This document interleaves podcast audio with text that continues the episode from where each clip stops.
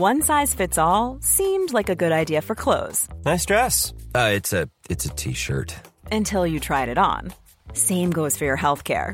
That's why United Healthcare offers a variety of flexible, budget friendly coverage for medical, vision, dental, and more. So, whether you're between jobs, coming off a parent's plan, or even missed open enrollment, you can find the plan that fits you best. Find out more about United Healthcare coverage at uh1.com. That's uh1.com. Il est midi, bonjour, soyez les bienvenus. Je suis très heureux de vous retrouver. Vous connaissez ce rendez-vous par cœur. 12h, 14h, c'est midi ou the week-end avec des témoignages au plus proche de vos préoccupations, des reportages et des débats. Je vous présente l'équipe de grands témoins, une grande équipe qui m'entoure ce midi, euh, dans quelques instants évidemment. Mais tout de suite, tout de suite, le sommaire de notre première heure. À la une, CNews à vos côtés en ce week-end de galère pour les usagers du train. 150 000 Français ne vont pas pouvoir partir en vacances. Dans notre émission, vos témoignages et votre révolte, on en parle avec nos invités évidemment.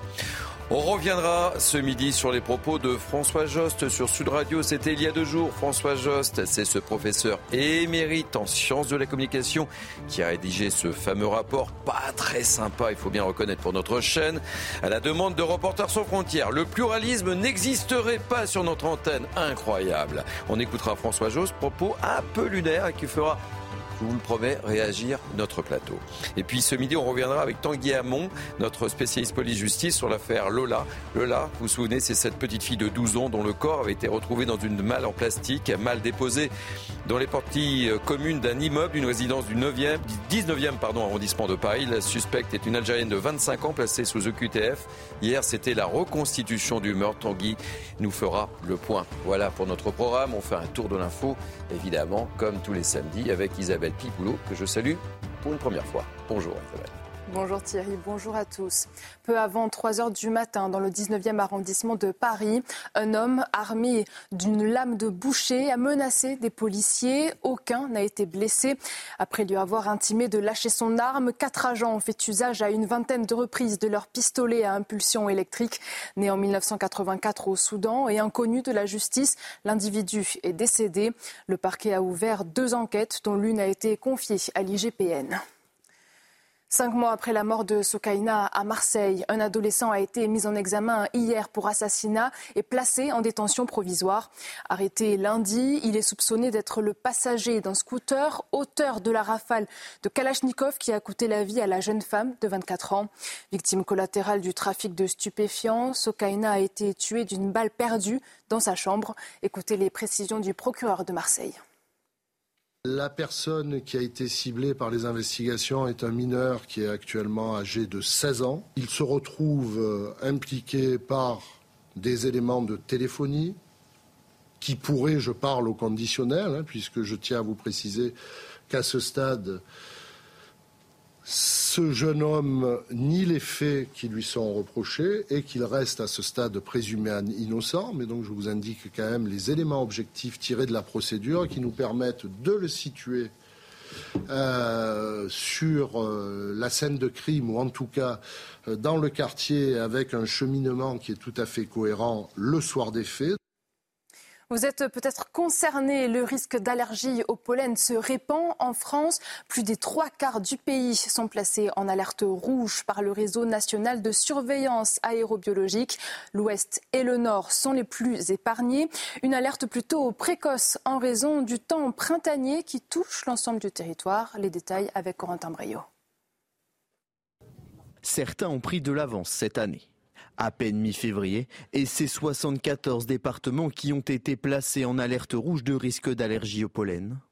Les spécialistes ont dû se préparer face à cette situation qui arrive tôt dans l'année. Habituellement, on arrêtait carrément nos capteurs en hiver parce qu'on avait très peu de pollen hein, euh, il y a quelques années. maintenant, on commence à les maintenir vraiment en hiver parce qu'on a de plus en plus de pollen liés aux hivers doux qu'on observe ces dernières années et à la précocité euh, euh, de la floraison des, des espèces qui fleurissent surtout à la fin de l'hiver, début du printemps. Aujourd'hui, c'est 25% de la population française qui souffrirait d'une allergie respiratoire. Alors l'important est d'adopter les bons gestes le plus tôt possible. Aérer son logement le matin tôt, le soir tard quand il y a moins de pollen, euh, faire sécher le linge plutôt à l'intérieur qu'à l'extérieur pour éviter que les pollens se collent sur le linge, fermer les fenêtres des voitures, porter un masque en extérieur, éviter les activités qui entraînent une surexposition au pollen, comme faire du sport dans un parc en plein air si on est très allergique au pollen, c'est pas très recommandé. Donc plein de petits conseils comme ça qu'on donne pour les allergiques pour mieux vivre euh, leur allergie et pour euh, mieux gérer cette période très compliquée pour eux. Selon l'Organisation mondiale de la santé, d'ici 2050, la moitié de la population mondiale devrait souffrir d'une allergie respiratoire.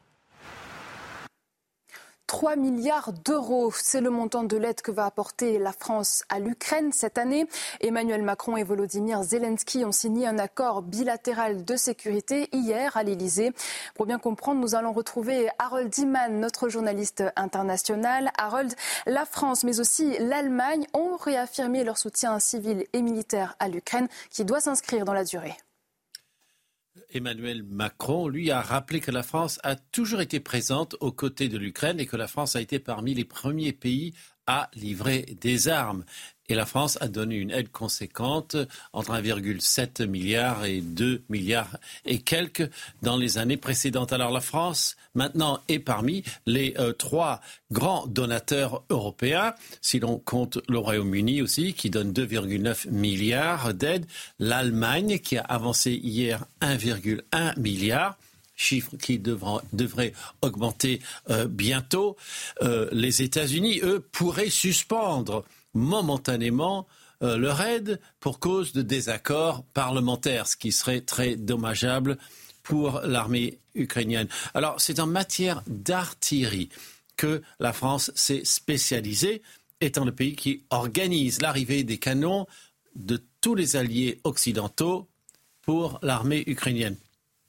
On pense notamment au fameux canon César d'une extrême précision, sans oublier euh, les missiles et les chars légers euh, et la formation des soldats ukrainiens sur le sol français, soit 10 000 soldats au total.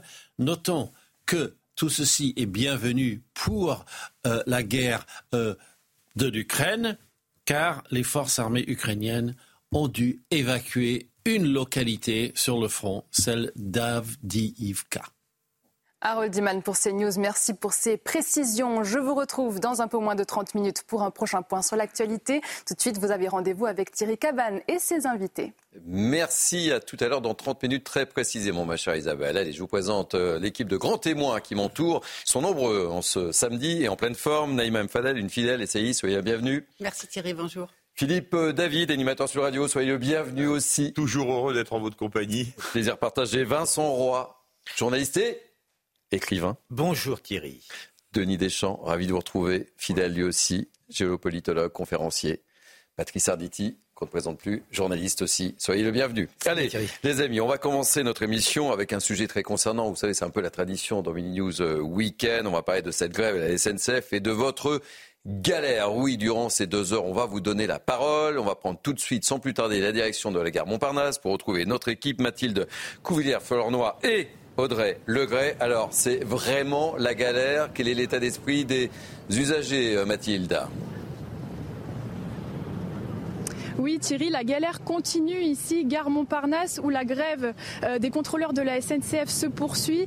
Actuellement, un TGV sur deux circule. Alors, on a croisé euh, quelques voyageurs qui nous ont expliqué un petit peu euh, les déconvenus et certains donc ont eu leur train supprimé, surtout en début de semaine. Aujourd'hui, ça a l'air de mieux se passer, mais pourquoi? Parce qu'ils ont trouvé des solutions de repli, et ces solutions sont parfois très coûteuses, comme ce monsieur qui nous l'expliquait. Je vous propose de l'écouter. Ça a commencé mercredi. En fait, euh, j'ai appris que mon train était supprimé. Et donc en suivant les conseils de la SNCF, j'ai cherché une, autre solution alternative au train et j'ai acheté un billet d'avion. Voilà, je devais me rendre à Biarritz. Et euh, vendredi, un peu par hasard, en allant sur le site SNCF pour euh, voir comment on pouvait se faire rembourser le billet de train, je me suis aperçu que mon train n'était plus supprimé, mais partait. Voilà, donc j'ai dû annuler le billet d'avion qui n'est pas remboursé, il rembourse juste les taxes aéroportuaires. Donc ça m'a coûté 150 euh, euros. Oui, en plein week-end de chasse et croisée, ce sont... Oui, en plein week-end de chasse et croisée, ce sont environ 150 000 voyageurs impactés. Mathilde Couvillère-Fleur-Noir, vous êtes accompagnée par Audrey Legray. On vous retrouve euh, bah, quand vous le souhaitez, évidemment, dès que vous avez des usagers. On a décidé dans Mini News Weekend de vous donner la parole, de vous écouter. Vincent, encore une fois, qui trinque Toujours les mêmes, les usagers. Ah, écoutez, sur cette question, je crois qu'il faut philosopher à coups de marteau. Il faut être, faut être extrêmement clair. Tant qu'on n'aura pas encadré le droit de grève, eh euh, on tombera dans ces problèmes-là. On aura toujours les mêmes. Et alors, ce qui est très curieux, c'est que ceux qui font grève aujourd'hui, et je prends là d'une certaine manière, les Français à témoin, ce sont les plus privilégiés. Parce qu'il n'y a pas vraiment de problème à la SNCF. En tous les cas, du point de vue, il y a mille problèmes, mais en mhm. tous les cas, du point de vue des salaires, on ne peut pas dire que ceux qui font grève aujourd'hui sont les plus malheureux. Philippe? Il y a quelques années, le slogan de la SNCF, c'était à nous de vous faire préférer le train. Aujourd'hui, le slogan de la CGT, cheminot et de Sudrail, c'est à nous de vous faire éviter le train. ça, c'est clair quand on interroge les usagers du côté des gares euh, parisiennes, mais pas que. Oui, Patrice. Oui, non, je voulais juste signaler qu'il y a quelques années, alors qu'il était encore député, euh, euh, Gabriel Attal parlait du pays de la gréviculture et qu'il fallait que ça cesse. Maintenant, l'exécutif, euh, franchement, il prend des gants parce qu'il va y avoir une multiplication des, des, problèmes sociaux ah, je crains que ça soit juillet prochain et euh, il faut plutôt négocier. On va en parler évidemment. Donc je vous l'ai dit, CNews a décidé de vous donner la parole dans, dans notre émission Priorité au témoignage. On va retrouver Sylvie Chauvin, qui est mère d'un étudiant à Paris. Bonjour Sylvie, merci d'avoir accepté de, témoigner. Racontez-nous, vous, votre galère. Eh bien bonjour, euh, merci de, me donner la parole. Euh, eh bien moi j'ai mon fils qui est en troisième année de licence euh, cinéma à Paris et se faisait une joie de, rentrer. Donc il avait pris son billet il y a quelque temps déjà et il devait rentrer vendredi soir. Sauf qu'au dernier moment, bah nous, on travaille, mon mari et moi, et au dernier moment, il nous a dit, bah maman, euh, bah du coup, je vais pas pouvoir venir. Donc du coup, bah, il a essayé de regarder euh, si toutefois il pouvait euh, prendre un billet un peu plus tard, donc il n'y en avait pas, pas avant mardi, sachant que lui, bah, il avait posé une semaine en fait jusqu'à jeudi, et donc il avait pris un aller-retour, donc il devait retrouver, retourner donc jeudi sur Paris. Alors bah moi j'ai pris ma journée de travail, euh, et puis ben, on a décidé d'aller le chercher. Euh, là, on est sur la route. Là, on est à Artemps. On a, enfin voilà, depuis ce matin, on est parti. Et puis ben, on, va le chercher parce qu'on veut pas qu'il passe euh, ses jours tout seul. voilà. donc voilà, on s'est débrouillé. Et puis, je suppose, Sylvie, que cela a évidemment un coût non négligeable pour vous. Bien sûr. 250 à 300 euros. Voilà. C'est-à-dire que moi déjà, je, suis, euh, je suis auxiliaire de vie, donc euh, bon, je vais avoir du monde, euh, donc j'ai pas travaillé. Et puis il y a l'essence. on a pris les petites routes pour éviter les péages. Et puis bah voilà, il, y a le plein. Et vous avez préféré, Sylvie, aller chercher votre fils plutôt qu'il utilise un système de, couverturage? C'est pas tout, c'est pas tant ça. C'est-à-dire qu'il a regardé quand, quand il a su en fait que son train était annulé il nous a contactés. Et à partir de là, bah, euh, on a regardé ensemble sur les Webus, les Flex, Flexbus et tout ça, et c'était déjà euh, tout a été pris d'assaut. Euh, donc il s'est retrouvé finalement où, par rapport au train, bah, il y avait une possibilité que mardi, c'est-à-dire que lui bah, devait retourner jeudi. Donc mardi, jeudi, bah, moi je veux voir mon fils, puis lui aussi. Donc nous ça fait, on le voit déjà pratiquement pas de l'année. Et là, on était heureux de se retrouver. Euh, on avait fait des, quelques projets pour le week-end. Enfin bon, voilà quoi. Est-ce que, dernière question, euh, Sylvie, est-ce que vous comprenez réellement cette, euh, cette grève? Quel est votre état d'esprit? Vous êtes révolté ou, ou vous comprenez ce, ce mouvement? Moi, je comprends le mouvement de grève. Par contre, ce que je ne comprends pas, c'est que c'est toujours euh, à chaque fois que Samuel, euh, enfin, mon fils, euh, pré, il veut rentrer, bah, à chaque fois c'est pour les vacances. Donc c'est encore toujours les mêmes qui sont pénalisés. je trouve que bon, je suis pas forcément, enfin, moi je gagne pas le SMIC, hein, donc perso, voilà, auxiliaire de vie, bah, moi je, je, je, me suis assise sur, sur, une journée de travail pour pouvoir aller le chercher. Et, en ça où je me dis que bon, voilà, c'est pas très, très, très, euh, pas équitable, quoi. Merci en tous les cas d'avoir euh, accepté de, témoigner dans, dans Mini News Weekend. Bonne route et soyez prudente évidemment. Et, et surtout, euh, je serais tenté de dire, bon courage. C'est terrible, Denis Deschamps, ce, ce témoignage. Hein. Ça, c'est le reflet, quoi. Voilà. Merci beaucoup. Merci beaucoup, euh, Sylvie. Bon courage. Je pense aussi également aux familles qui ont réussi à partir à la neige et qui se retrouvent à devoir lâcher leur location un samedi. Et comment est-ce qu'ils rentrent à la bah maison s'il n'y a pas de parce que le train, c'est quand même l'empreinte la moins carbonée et on ne cesse de nous dire qu'il faut prendre le train. Et moi, je prendrais juste euh, un, petit peu de hauteur sur ce sujet-là et, revenant sur la remarque de Vincent sur le, la SNCF, le droit de grève et le service public, puisqu'en réalité, on n'a pas vraiment d'alternative sur les rails français. On n'a pas, on n'a pas vraiment de concurrence, même mhm. si en théorie, c'est, ça mhm. commence à s'ouvrir. Donc en réalité, ils ont encore un service public euh, vis-à-vis des Français. Et malheureusement, ce service public, euh, ils ont une responsabilité par rapport au peuple français. Et là, en fait, ils le prennent en otage. Oui. Encore une fois, alors justement, écoutez ce que disait Agnès Verdier-Molinier. Vous la connaissez évidemment, hein, directrice de la Fondation IFREP. Écoutez ce qu'elle dit sur, sur cette grève. Sénat, le groupe centriste a déposé une proposition de loi euh, dans ce sens, allant dans l'idée qu'il euh, y avait des périodes de 15 jours sur lesquelles on pouvait dire qu'on ne pouvait pas avoir de grève dans les transports publics. Euh, ce serait tout à fait sain et ça permettrait aux Français d'avoir un vrai service public. Parce que si on a globalement sur les transports de longue distance euh, que l'offre de la SNCF et que euh, on n'a pas le choix d'aller voir un autre opérateur quasiment, même si l'ouverture à la concurrence se fait petit à petit, et que en plus derrière euh, il y a des annulations de trains avec pas de proposition d'autres possibilités d'être transportés, eh bien ça s'appelle une prise d'otage. Prise d'otage, Naïm Fadel. Exactement, c'est une prise d'otage. C'est un peu votre ressenti? Oui, c'est mon ressenti, mais Face à ce ressenti, face à cette prise euh, d'otage, moi, ce que je regrette, c'est que le gouvernement ne nous protège pas. C'est que ça revient effectivement toutes les vacances euh, scolaires euh, pratiquement. Oui, on, on, est hein. impacté dans, nos vies. On ne peut pas avoir bah, nos familles qui sont éloignées ou des parents divorcés. pour certains ne peuvent pas recevoir leurs enfants, les, personnes âgées, etc. Enfin bon. Voilà, on est impacté. Le, le, gouvernement, ça fait des années qu'il parle, et moi je me souviens de, sur votre plateau d'ailleurs en 2022, où le gouvernement et notamment une, députée avaient euh, avancé l'idée de sanctuariser ces moments de vacances scolaires, ces moments de fête, etc., comme ce qui se fait en Italie. Le gouvernement avait dit y réfléchir. Malheureusement, on n'a rien vu venir. Et eh oui, euh, Vincent. Non, c'est juste avant que euh, Philippe David ne me la vole. Les Français en ont plein le train. Oh là là là là Évidemment. Et oui, oui. pas me la faire. On la garde ou pas On la garde. Euh, autre secteur en colère, euh, hélas, ce, ce, samedi, c'est celui des infirmiers libéraux. Pour eux, la norme, c'est plutôt, oui, euh, plus de 50 heures de, de, travail par, par semaine. Dans quelques instants, on sera avec la coprésidente du collectif syndical des infirmiers en colère. Mais je vous propose de regarder ce reportage de Jean-Michel Decaze, euh, qui a rencontré justement une infirmière. Regardez ce, ce quotidien aussi. La permanence au cabinet est terminée.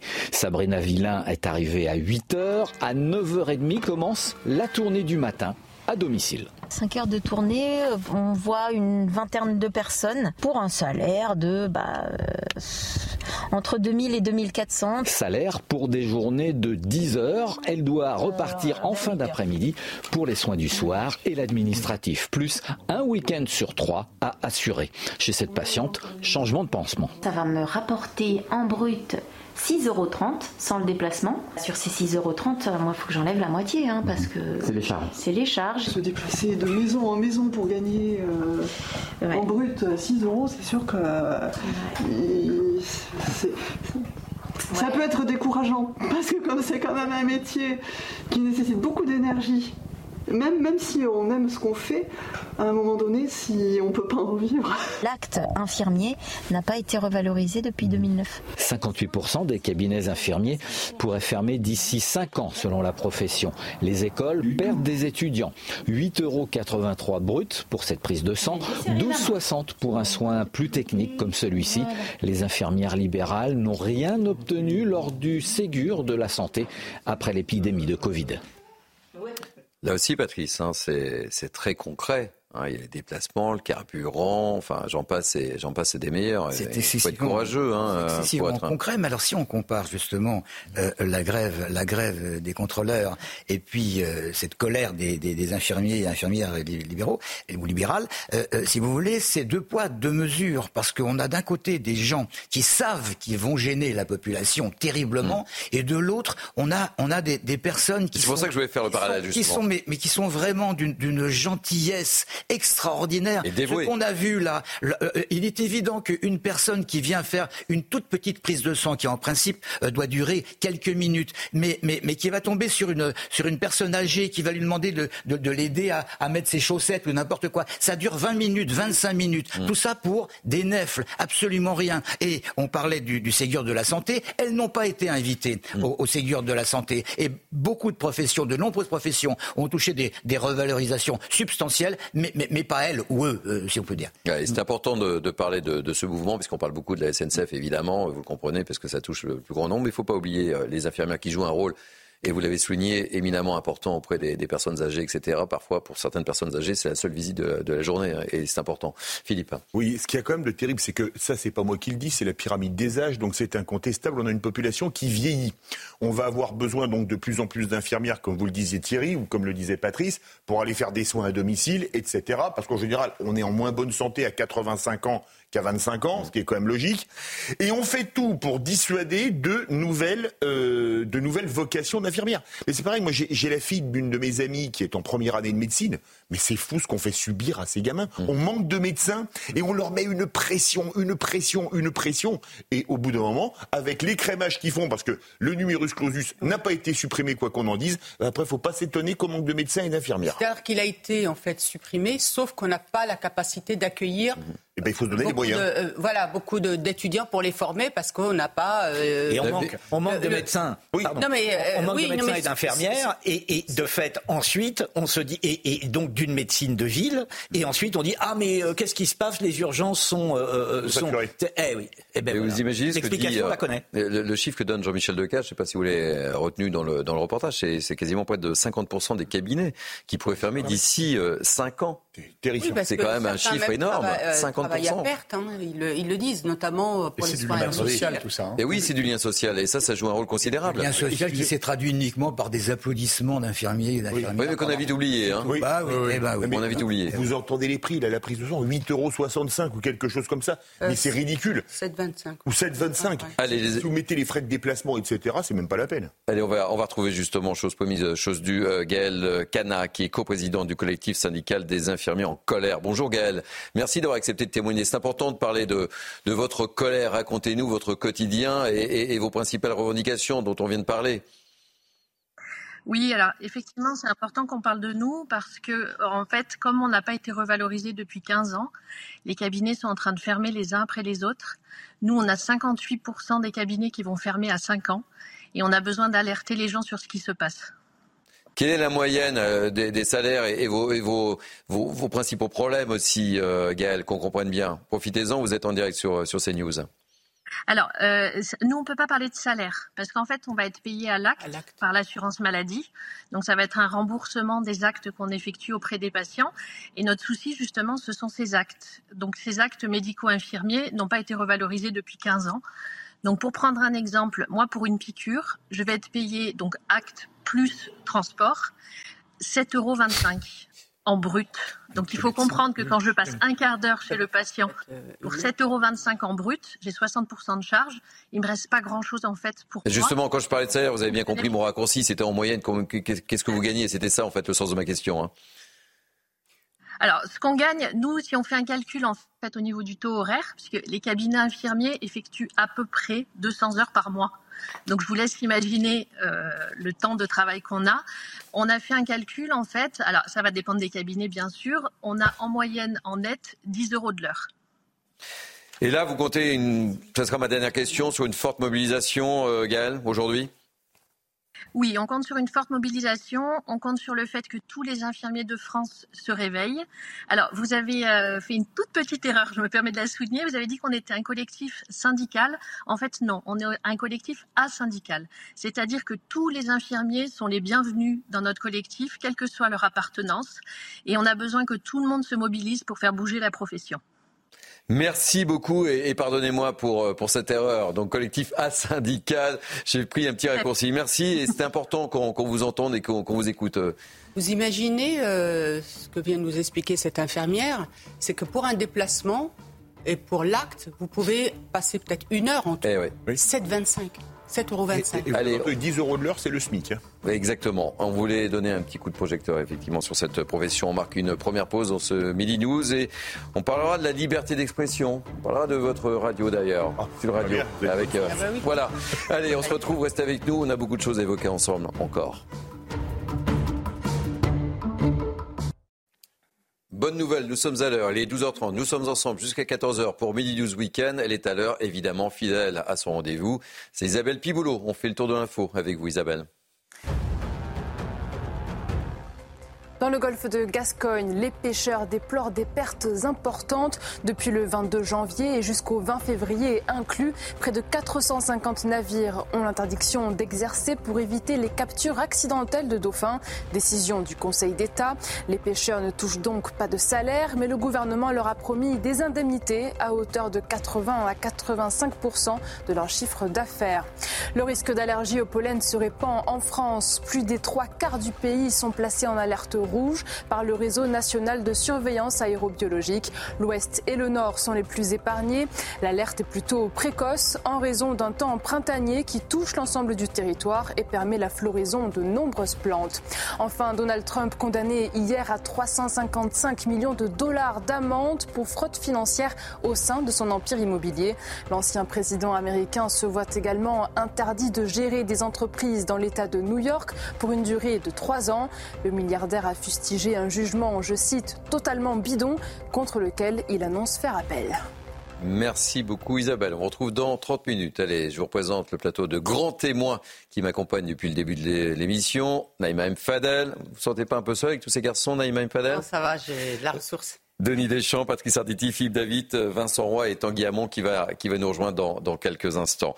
Allez, je voulais qu'on reparle de liberté d'expression avec euh, une interview euh, qui s'est passé chez vous, mon cher euh, Philippe David, François Jost, professeur et mérite en sciences de l'information et de la communication euh, qui a réalisé, vous savez, je, le disais, on en a déjà beaucoup parlé sur, euh, sur nos plateaux, sur CNews, ce fameux euh, rapport à la demande de Reporters sans frontières, un rapport moyennement sympa hein, pour nous. J'aurais dû peut-être commencer l'émission pour vous demander pour qui voter, etc. Enfin, faire plein de contrôles avant le début des émissions.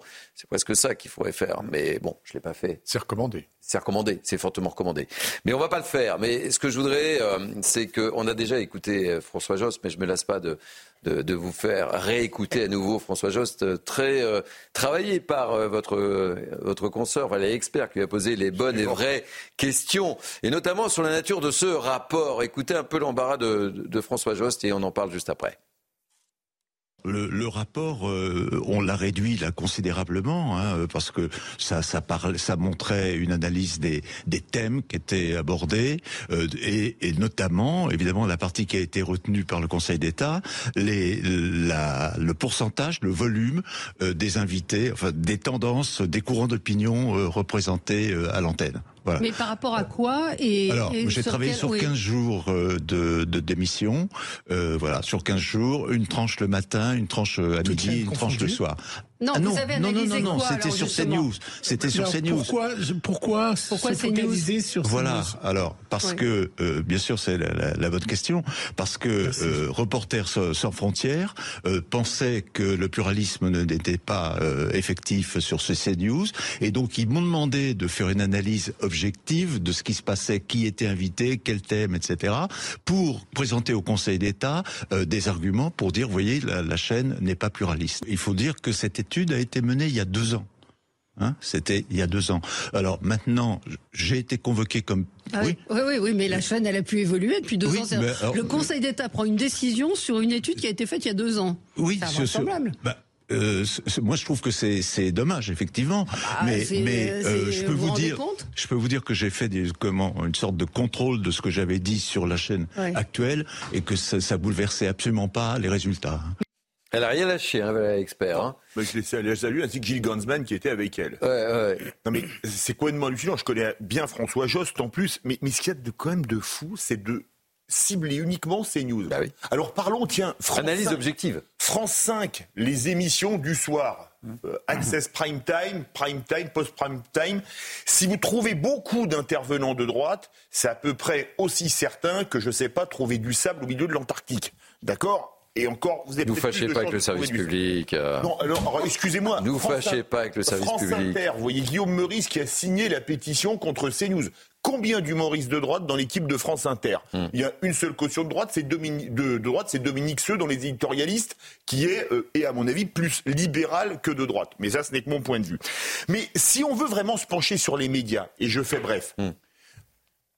Euh, quand il y a eu le traité constitutionnel européen, 100% des médias disaient qu'il fallait voter oui, que sinon on était un crétin, un ringard, mm. ou un facho, ou un stalinien. Et là, ça ne posait de problème à personne, mm-hmm. cette uniformité médiatique. Donc, la chasse à ces news, c'est insupportable, mais ça va peut-être ouvrir une sacrée boîte de Pandore. Parce qu'au nom de l'égalité, si on enquête sur ces news, il va falloir aller enquêter sur France Inter, sur France 5 et sur tous les autres. Et croyez-moi, je pense qu'il y a des endroits où il y aura beaucoup plus de son sur les murs que chez ces news. Vincent. Non mais est-ce que vous, euh, il faut bien écouter Monsieur Jost. Monsieur Jost nous dit tiens j'ai euh, Reporters sans frontières m'a demandé d'aller regarder les émissions de CNews parce que il pense que etc etc. Mais c'est pas la mission de Reporters sans frontières. C'est pas sa mission. La mission de Reporters sans frontières précisément, c'est de défendre la liberté des journalistes. Vous avez vu la réaction de Robert Ménard d'ailleurs. Hein. Il s'est passé sur le plateau dans l'émission de Pascal Pro. Il pas très content d'ailleurs. Hein. La vraie difficulté, le vrai problème, c'est que si vous voulez, la boussole idéologique française marque, a marqué un nord magnétique à gauche depuis très longtemps. C'est-à-dire depuis Bourdieu, si vous voulez. Et puis là, on est en train de se rendre compte que CNews, compte tenu de son succès, a un certain poids et ce poids fait qu'il affole la boussole idéologique française à gauche depuis toujours. Et alors là, vent de panique, si j'ose dire, vent de panique au nord, vent de panique. Euh, on est en train là de s'attaquer très directement à ces news. Le Conseil d'État, dont ce n'est pas la mission, devient mm. un conseil politique, une censure politique. Reporters sans frontières, dont ce n'est pas la mission, se met aussi à censurer. On avait compris depuis longtemps, depuis, depuis, depuis la naissance des LFI, on avait compris que la censure venait de la mmh. gauche. On en a maintenant une preuve mmh. irréfutable. Et, j'en profite pour euh, remercier tous les téléspectateurs qui nous apportent un, grand nombre de, de soutien et ça nous fait chaud au cœur. Et j'en profite pour saluer euh, Tanguy euh, Hamon, euh, grand journaliste de, cette rédaction, évidemment, parce que de telles attaques, euh, évidemment, ça ne laisse personne insensible, à commencer par tous les journalistes qui sont sur le terrain, qui font leur boulot du mieux possible, évidemment, informer, recueillir des témoignages qu'on fait depuis le début de cette émission avec tous ces usagers. On leur donne la parole. Bah oui, je, je suis désolé, mais c'est un peu notre mission et notre boulot, quoi. Denis. Oui, alors on est en rapidement, hein, parce que on voyage en absurdie totale. Euh, je rappelle que RSF, d'ailleurs, euh, Ménard l'a bien précisé, ça a été créé pour donner la parole à des gens qui n'avaient jamais la parole et voir qu'il y avait des paroles assez euh, hum aigu pour le, pour le peu. Et donc de Loire, euh, de Loire s'est fait allumer par Bénard parce que justement il fait tout à ah, fait l'inverse de l'esprit de bah RSF à l'époque. C'était intéressant l'échange hein, entre Robert Bénard, créateur de RSF. Hein. Il s'est fait démolir. Et alors ce qui est assez intéressant, c'est qu'en même temps, euh, Monsieur Deloire euh, a été mandaté par le président Macron pour justement une espèce de de haut conseil ou je ne sais quoi, tenez-vous bien, délégué général à l'information pour le pluralisme de l'indépendance de la presse. Et ils vont avoir un petit budget de 2 millions 9 pour mm. ça. Je rappelle de, un point très important, puisqu'il a été rappelé la loi de 86. J'ai été voir la loi de 86, l'esprit de la loi. Et en fait, il y a deux choses très importantes dedans. C'est garantir la liberté éditoriale et garantir les deux pluralismes. Interne, garantir le temps de parole des politiques, D'ailleurs, on va bientôt être en campagne, donc on va bien le voir précisément. Et, l'externe, le pluralisme externe, la concurrence entre public et privé. Donc en fait, on est en train de revenir à quelque chose qu'on connaît bien pour ceux qui ont un petit peu l'histoire dans la tête, c'est la RDA ou les grandes heures du macartisme. Bah, c'est pour ça que... Naïma, pour rejoindre très rapidement, parce que je ne voyais pas qu'on... Voilà. Vous avez dit, c'est qu'en fait, c'est pas vraiment pour moi une chasse aux sorcières, c'est avant tout une atteinte grave à la liberté d'expression, qui est une valeur sacrée de la République, une valeur de base de la démocratie. Et rappelons-nous les moments où on a voulu la remettre en cause, justement, cette, cette valeur. Donc c'est extrêmement grave ce qui se passe. Et M. Joss, qui se définit comme un humaniste, je voudrais juste rappeler qu'au moment où on a eu une attaque terrible euh, dans notre pays, Charlie Hebdo, voilà ce qu'il disait, deux jours après Charlie Hebdo, l'attaque terroriste. Il dit On aime la bande décimée. Hashtag Charlie. Sur les frères euh, Kouachi, il dit le nouvel Ops attaque, le plus Ops attaque de Charlie Hebdo, il les cite. Mhm. De points, la BBC refuse de parler de terroristes et lui, il dit pas si choquant que ça. Vous imaginez Donc voilà, c'est ce personnage-là, c'est ce personnage-là à qui Reporters sans frontières, qui a été effectivement créé par Robert Ménard pour justement mettre la liberté, que tout le monde dispose de cette liberté pour défendre la, liberté, c'est à ces personnages-là que Reporters sans frontières donne un rapport contre une chaîne qui a vocation à parler du quotidien de, nos compatriotes. Eh oui, il y a toujours des traces de notre passé. C'est hein. plus la chasse aux euh, Patrice, très, très rapidement. je, voulais vous faire écouter un autre son, on n'a pas le temps où on lui pose la question, l'expert lui, lui pose la question de savoir s'il est de droite ou de gauche et euh, il est bien embarrassé. Il dit Je suis euh, allez, humaniste. Justement, j'aurais juste savoir qui est derrière, qui est derrière véritablement Reporters sans frontières. Parce que franchement, moi je veux bien qu'il y ait un monsieur Joss qui, devient ridicule. Je veux dire, petit à petit, on, voit qu'il a fait une étude il y a deux ans sur 15 jours dans des conditions euh, qu'on ne connaît pas, alors que depuis deux ans, évidemment, dommage. Le, côté, le côté éditorial de ces news a, a, a, changé euh, euh, véritablement. En plus, on parlait de boîte de Pandore tout à l'heure. Bien évidemment, toute cette histoire va retomber sur tous les médias. C'est un véritable casse-tête. C'est absolument impossible. Alors, alors, franchement, à moins, à moins que M. Macron soit remplacé par le président de la Corée du Nord, cette affaire va faire pchit. Une autre citation, si vous me permettez. Oui, rapidement, parce que euh, je voudrais qu'on aborde. Geoffroy de Lasgarnerie. De, de Lasgarnerie. Laganerie. Laganerie, pardon, sociologue. N'écorchez pas, parce qu'on va se faire taper sur les doigts. écorché parce que je ne le connais pas. Euh, euh, pour moi, inconnu. En septembre 2020, il dit clairement que le but de la gauche, écoutez bien, est d'interdire les débats contradictoires, de vouloir fracturer la, la société, de censurer. C'est voilà le but de la gauche. Il le dit sur France Inter. Voilà ce qu'on pouvait dire euh, sur cette liberté d'expression euh, contestée, en tous les cas. Président d'Arcom, hein, tout le monde et, le président d'Arcom qui a apporté son soutien à. Mais ne jamais oublier que la liberté d'expression ne s'use que si on ne s'en sert pas. Exactement. Allez, Tanguy Hamon est, avec nous. Les transitions sont parfois difficiles. Je voudrais qu'on revienne. Euh, Tanguy, vous le connaissez, c'est notre spécialiste police-justice sur cette affaire Lola que personne, évidemment, personne n'a oublié. Je vous le disais, les transitions sont parfois très difficiles à faire. Une triste affaire qui, nous avait tous marqués. Euh, Tanguy, Lola, c'est cette petite fille euh, de 12 ans qui avait été retrouvée dans une malle dans le 19e arrondissement de, de Paris. La suspecte était une OQTF de 25 ans. Hier, c'est dérouler la reconstitution. C'est bien cela, euh, Tanguy Oui, c'est bien cela. Et la reconstitution, eh bien, ça signifie que l'enquête touche à sa fin. Une reconstitution, c'est souvent une des dernières étapes avant la clôture de l'information judiciaire. Elle a dû permettre de lever les dernières zones d'ombre qui subsistaient, savoir euh, comment euh, la suspecte a pu commettre certains actes. je rappelle que la suspecte, donc Dabia B, une Algérienne qui se trouvait sous OQTF au moment des faits, est mise en examen pour le meurtre de, de Lola, mais également pour son viol et pour des actes de torture et de barbarie. Je rappelle que le corps dénudé euh, de cette jeune fille avait été retrouvé euh, euh, plié dans une malle dans la cour intérieure de l'immeuble dans, dans, lequel elle vivait avec sa famille. Des traces de plusieurs coups de couteau avaient été retrouvées sur son corps. À l'époque, Dabia, Dabia B avait avait reconnu les faits euh, avant de se rétracter. Et il y a un point extrêmement important euh, dans cette affaire, euh, c'est la question de la responsabilité mmh. pénale, puisque la suspecte avait été présentée à l'époque comme ayant de graves problèmes psychiatriques, mais une première expertise versée au dossier judiciaire avait estimé mmh. qu'il n'y a aucun trouble psychique ou neuropsychique qui a pu altérer son discernement au moment des faits et que son acte en fait était lié directement à sa personnalité, une personne extrêmement dangereuse, qui n'a aucune empathie ni culpabilité. Tout cela voulait donc dire qu'elle peut être jugée, mais d'autres expertises dans un dossier comme celui-là vont être versées au dossier. Le but sera évidemment de savoir si un procès peut avoir lieu et si elle peut être bel et bien jugée. Terrible affaire, évidemment. Et, on rappelle qu'au moment des faits, elle était euh, sous obligation de quitter le territoire. Exactement. Et si elle n'avait pas été là, Peut-être que voilà. Oui. Est-ce que vous avez vu euh, aujourd'hui, à l'heure où nous parlons, tout ce que l'on cache euh, derrière le phénomène dit psychiatrie mm. De toute façon, à partir du moment où vous vous promenez avec un couteau de 20 cm et que vous allez agresser une personne que vous ne connaissez pas, c'est déjà que vous êtes quand même sacrément atteint. Mm-hmm. Il faut être très clair. Donc on cache sous la psychiatrie un certain nombre des mots de notre société. C'est absolument évident.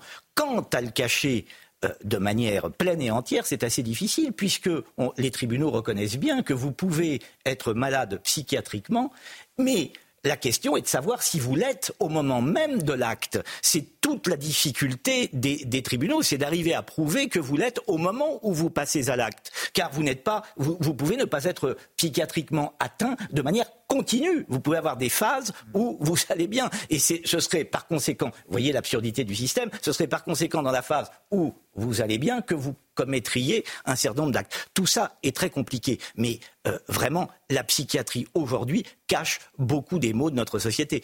mais, moi, dans, ce genre d'affaires, je pense toujours. Et elle n'avait rien à faire en France. De surcroît, elle était rentrée sur le territoire, je crois, pour faire des études, si je me souviens bien. CAP, CAP. Euh, et moi, je, à chaque fois, dans ce genre d'affaires où je suis très, très, très, très mal à l'aise, évidemment, c'est on se met à la place de la famille. De la famille. Ah bah, vous imaginez C'est terrible. Vous imaginez, c'est terrible pour la famille. Ce qui m'interroge, Vincent, pour rebondir sur ce que vous venez de dire. Pourquoi vouloir en fait toujours qualifier de problème psychiatrique eh ben, c'est la question. quelque bah chose qui peut être tout simplement dans la détestation de l'autre et qui peut être motivé par d'autres choses. Pourquoi en Occident on veut toujours en fait avoir ce regard euh, de psychanalyser. Le monsieur de la gare de Lyon, le monsieur de la gare de Lyon, il n'y a pas longtemps, a un discours très euh, cohérent, un discours anticolonial très cohérent, des attentats terribles, etc. C'est tous. Eh oui. Euh, est-ce que Daesh, c'est tous des, des, fous? Vous voyez ce que je veux dire C'est qu'à un moment, il faut, il faut peut-être arrêter parce que ça devient je suis désolée de le dire comme ça, mais ça, ça devient finalement facile. Mais nous ne sommes pas psychiatres tous. Nous ne sommes pas psychiatres et on ne peut pas juger de l'altération d'un discernement si, c'est le cas. Et c'est là le problème. L'autre problème, c'est que malheureusement, on a l'impression que les juges foncent sur cet étendard ah. de l'altération du discernement pour minimiser les faits. Et là, c'est tout à fait autre chose. Pour, pour cette occasion, c'est vrai qu'elle ne devait pas être en France. Si elle n'avait pas été là, effectivement, il ne se serait rien passé. Maintenant, il y aura encore des spécialistes qui vont dire que, euh, euh, euh, franchement, elle s'est pas levée le matin en disant je vais tuer et, et, torturer une petite fille. Ça, ça, ça n'est pas possible. Maintenant, elle peut être dingue. Alors, si elle est dingue, on la juge comme dingue et elle va en prison et non pas en hôpital psychiatrique. Et ce qui est important aussi à, redire, et justement pour rejoindre un peu notre débat de tout à l'heure concernant la liberté d'expression, c'est justement la pluralité de tous les sujets qu'on aborde ici, la pluralité de ces sujets, ces sujets qui concernent les, Français. Mais oui, et la vocation de, de CNews, c'est de parler de tous les sujets. Sur euh, d'autres chaînes qui sont en fait tabous d'une manière même, je mm. dirais, méprisant pour les Français. Parce que ce qu'ils attendent les Français, c'est que justement les chaînes, notamment d'infos, abordent tous les sujets dans un débat, encore une fois, contradictoire.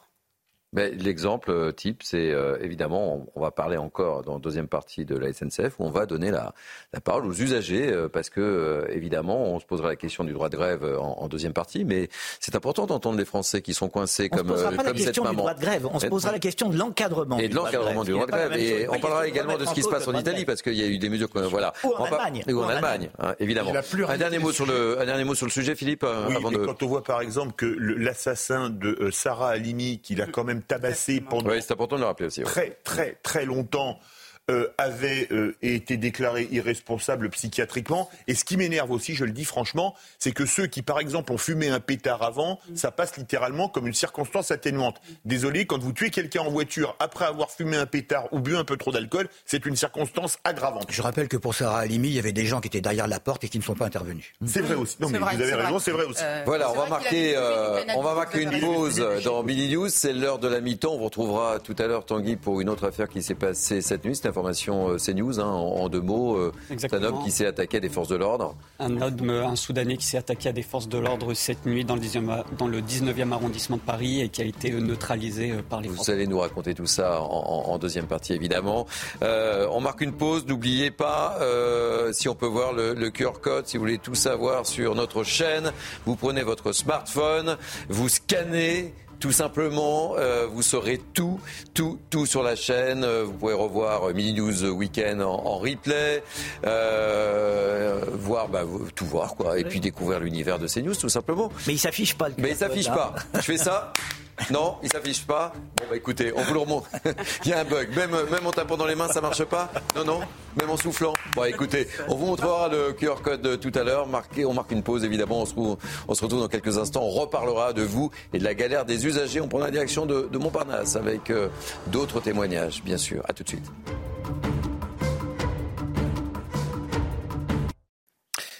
Il est carrément 13h. Merci de nous accueillir. C'est Mini News Weekend, la partie 2. Je vous présente l'équipe de grands témoins qui m'accompagnent depuis une heure. Ils sont en grande, grande forme, je vous le promets. Je vous les présente dans quelques instants à nouveau. Mais tout de suite, le sommaire de notre partie 2. À la une, toujours, toujours et encore des témoignages, des témoignages et encore des témoignages de votre galère à cause de cette grève à la SNCF. Et cette question aussi qu'on se posera avec nos grands témoins. Faut-il encadrer le droit de grève pendant les vacances scolaires? Vaste question. On essaiera d'y apporter quelques réponses et on parlera de ce qui se passe en Italie, entre autres. On évoquera également euh, aussi cette information CNews euh, que l'on vous donnait dès ce matin. Un homme s'en est pris aux forces de l'ordre dans le 19e arrondissement. Les policiers ont fait usage de leurs armes administratives. L'homme est décédé. On vous raconte les faits avec euh, Tanguy, Tanguy Hamon, notre spécialiste police-justice. Et puis, dans B-News Weekend, on ira à Marseille. Marseille, où les étudiants de la Porte d'Aix n'en peuvent plus. Leur campus est carrément gangréné par le trafic de drogue. Le reportage très éloquent de Stéphanie Rouquier, notre correspondante à Marseille. Voilà, on fait le tour de l'info tout de suite avec Isabelle Piboulot, que je resalue. Rebonjour Isabelle.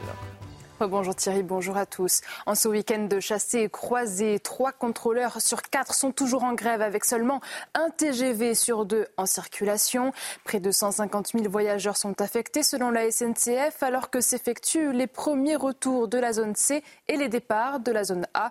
Nous serons en direct de la gare Montparnasse dès la fin de ce journal dans Midi News Weekend. Direction le golfe de Gascogne où les pêcheurs expriment leur mécontentement. Ils déplorent des pertes importantes liées à leur interdiction d'exercer. Une décision du Conseil d'État fixée depuis le 22 janvier et jusqu'au 20 février inclus afin d'éviter les captures accidentelles de dauphins. Près de 450 navires sont concernés. Michael Chailloux et Sarah Varny. Depuis près d'un mois, les 18 bateaux du port de pêche de Lorient restent à quai les pêcheurs ne touchent donc aucun salaire. Pour compenser les pertes, le gouvernement a promis des indemnités à hauteur de 80 à 85% du chiffre d'affaires pour les pêcheurs et de 75% de l'excédent brut d'exploitation pour les marailleurs. On nous promet, bon ben, le mois qu'on est à terre là, euh, d'être indemnisé le plus rapidement possible, mais rapidement possible, ça veut dire quoi pour eux? Six ou un an après? Pour cet autre patron pêcheur, cet arrêt forcé représente 100 000 euros de chiffre d'affaires en moins un coup dur pour son entreprise. On repart sans, trésorerie, on a tiré dans, dans, tout, dans tous les réserves qu'on avait. Hein. Euh, là, on va repartir euh, comme si on recommençait notre activité. Quoi. Du côté des marailleurs, cette interdiction a également eu des conséquences importantes avec une baisse d'activité sur certaines espèces. Le plus impactant aujourd'hui, c'est euh, la julienne. C'est un produit que vous retrouvez sur tous les étals euh, toute l'année. Euh, ça représente pour nous, sur ce mois-ci qui va être écoulé, à peu près 50% de déficit de volume. Ça représente une trentaine de, de pourcents de moins sur un produit comme le merlu. la sole, c'est de 50 à 60% de baisse de volume parce qu'on arrive à trouver certains de ces produits-là sur d'autres Avec la fin de l'interdiction de pêche mercredi, les 450 navires de la côte vont repartir en mer en même temps, une pêche en simultané qui risque pour les professionnels de causer une baisse du prix du poisson. Les infirmiers libéraux dans la rue, 20 points de rassemblement ont été annoncés pour aujourd'hui avec des barrages filtrants sur des péages et des opérations de tractage en gare. Les professionnels réclament des revalorisations de tarifs de leurs actes tels que les injections ou les prises de sang qui n'ont pas été revues à la hausse depuis 15 ans. Reportage en Loire-Atlantique de Jean-Michel Decaze. La permanence au cabinet est terminée. Sabrina Villain est arrivée à 8h. À 9h30 commence la tournée du matin à domicile. 5 heures de tournée, on voit une vingtaine de personnes pour un salaire de bah, entre 2000 et 2400. Salaire pour des journées de 10 heures. Elle doit repartir en fin d'après-midi pour les soins du soir et l'administratif, plus un week-end sur trois à assurer. Chez cette patiente, changement de pansement. Ça va me rapporter en brut 6,30 euros sans le déplacement. Sur ces 6,30 euros, moi, il faut que j'enlève la moitié, hein, parce que... C'est les charges. C'est les charges. Se déplacer de maison en maison pour gagner euh, en brut 6 euros, c'est sûr que... ça peut être décourageant, parce que comme c'est quand même un métier qui nécessite beaucoup d'énergie, même, même si on aime ce qu'on fait, à un moment donné, si on ne peut pas en vivre. L'acte infirmier n'a pas été revalorisé depuis 2009. 58% des cabinets infirmiers pourraient fermer d'ici 5 ans, selon la profession. Les écoles perdent des étudiants. 8,83 euros brut pour cette prise de sang, 12,60 pour un soin plus technique comme celui-ci. Les infirmières libérales n'ont rien obtenu lors du Ségur de la santé après l'épidémie de Covid. Enfin, dans l'actualité internationale, après deux échecs l'an dernier, la nouvelle fusée japonaise H3 a réussi son décollage. L'engin de 63 mètres de haut a été placé en orbite, a indiqué l'agence spatiale JAXA. Un succès important pour le Japon qui ambitionne de rester autonome et compétitif dans le domaine spatial alors que la demande mondiale de lancements spatiaux à bas coût est en pleine expansion. Voilà ce qu'il fallait retenir de l'actualité à 13h. Tout de suite, la deuxième partie de Midi News Weekend avec vous Thierry. Vous avez raison, la deuxième partie, c'est parti. Nous sommes ensemble jusqu'à 14h et vous, on vous retrouve dans 30 minutes, ma chère Isabelle. Allez, je représente l'équipe de grands témoins qui m'accompagne depuis le début de cette émission. Vous les connaissez, Naïm Fadel, Denis Deschamps, Patrice Arditi, Philippe David, Vincent Roy et notre ami Tanguy Hamon, spécialiste police-justice. Allez, on commence euh, cette deuxième heure euh, par évoquer vos galères, évidemment, avec cette grève SNCF. Euh, C'est news au plus près de vos préoccupations. Comme d'habitude, c'est notre mission aussi. Et on va retrouver Mathilde Couvillère-Flornois et Audrey Legray qui sont à la gare Montparnasse et c'est toujours autant la galère, ma chère Mathilde. Les usagers sont toujours autant révoltés, je suppose? Oui, toujours euh, la galère, Thierry, ici à la gare Montparnasse, en plein week-end de grève de contrôleurs de la SNCF. Un TGV sur deux circule actuellement. On a croisé quelques voyageurs euh, qui nous ont expliqué que leur train avait été supprimé au dernier moment. Ils ont dû trouver des solutions de repli, parfois coûteuses, et certains même ont décidé de changer de moyen de transport en s'orientant vers l'avion. Je vous propose d'écouter ce témoignage. Voilà, la galère, c'est qu'on a pris un aller parce qu'on avait un enterrement hier et l'allée était maintenu de Béziers et le train de retour est annulé. Pas de train, enfin très peu de, de place, puis très vite plus de place. Donc en fait, on, est, on a choisi de prendre l'avion pour rentrer. Donc il faut aller à Orly. Après, il faut qu'on vienne nous chercher à Montpellier. On a une promesse de nous faire rembourser du train et on a été obligé de payer bah, chacun plus de 200 euros de, pour un, un aller Paris-Béziers. Oui, en plein week-end de chassé croisé, ce sont 150 000 voyageurs qui sont impactés. La grève devrait se poursuivre jusqu'à lundi. Merci beaucoup, bon courage Mathilde Couvillard-Flornois, accompagnée par Audrey Legray et bon courage surtout à tous les usagers qui rêvaient de partir en vacances et qui se trouvent dans une belle galère. Alors on va se poser une question, faut-il craindre un printemps social, notamment à l'approche des, des, Jeux Olympiques? Écoutez ce que dit euh, Mathilde Panot. Je vous fais réagir juste après. C'est la présidente du groupe LFI, vous le savez, à l'Assemblée nationale. On l'écoute et on ouvre le débat juste après. Nous sommes face à un gouvernement qui n'écoute rien ni personne. Nous avons demandé à de multiples Vous dites c'est le moment de faire grève, que je comprenne bien. Mais bien sûr. Mais vous, vous croyez que moi je suis euh, du côté de ceux qui vont dire aux gens ne, ne réclamez pas vos droits?